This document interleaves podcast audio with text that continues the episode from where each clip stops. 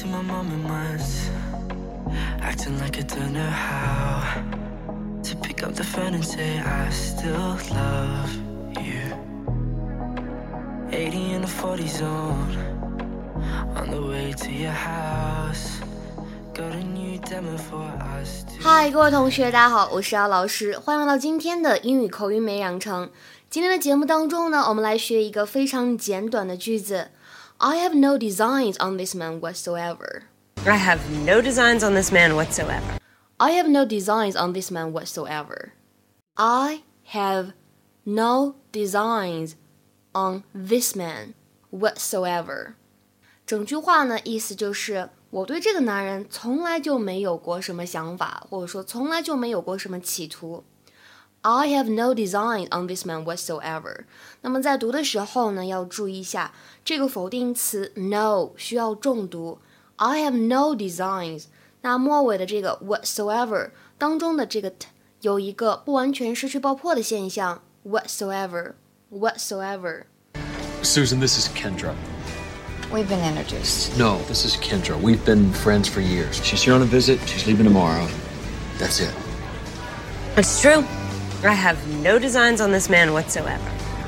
大家可能看到这个句子会觉得，哎，这里 design 什么意思呀？本来 design 表示的是设计呀、计划等等，当然呢，在这里它可以用来表示企图，比如说 have designs on somebody，它通常来说用于描述什么呢？对某个人有企图，指的是哎男女朋友关系那方面的。比如说看这句话，He was quite aware of her marital designs on him. He was quite aware of her marital designs on him. 他呢想嫁给他这件事情呢，他心里一直明镜似的，就他一直心里都特别清楚这件事。He was quite aware of her marital designs on him. 那再比如说看这句话，She suspected that Helen had designs on her husband. She suspected that Helen had designs on her husband. 她怀疑 Helen 对她丈夫有想法，哪种想法？那种不好的想法呗。 那我们再来看一下今天末尾的话呢，给大家留一个这样的简单的汉译英，请同学们呢来尝试翻译一下下面这个句子，并留言在文章的留言区，说 Mary 对 Bill 有想法，我想他应该会试着约他出来吧。那么这句话应该如何能够使用到我们今天讲到的 design 这个单词呢？期待各位同学的留言。OK，今天的节目呢比较简短，希望各位同学能够好好的掌握。See you guys around，拜拜。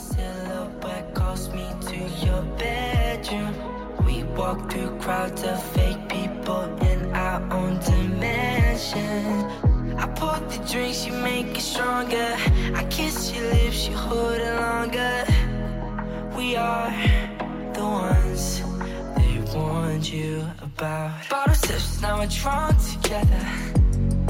And I'm falling in love with you. Where to?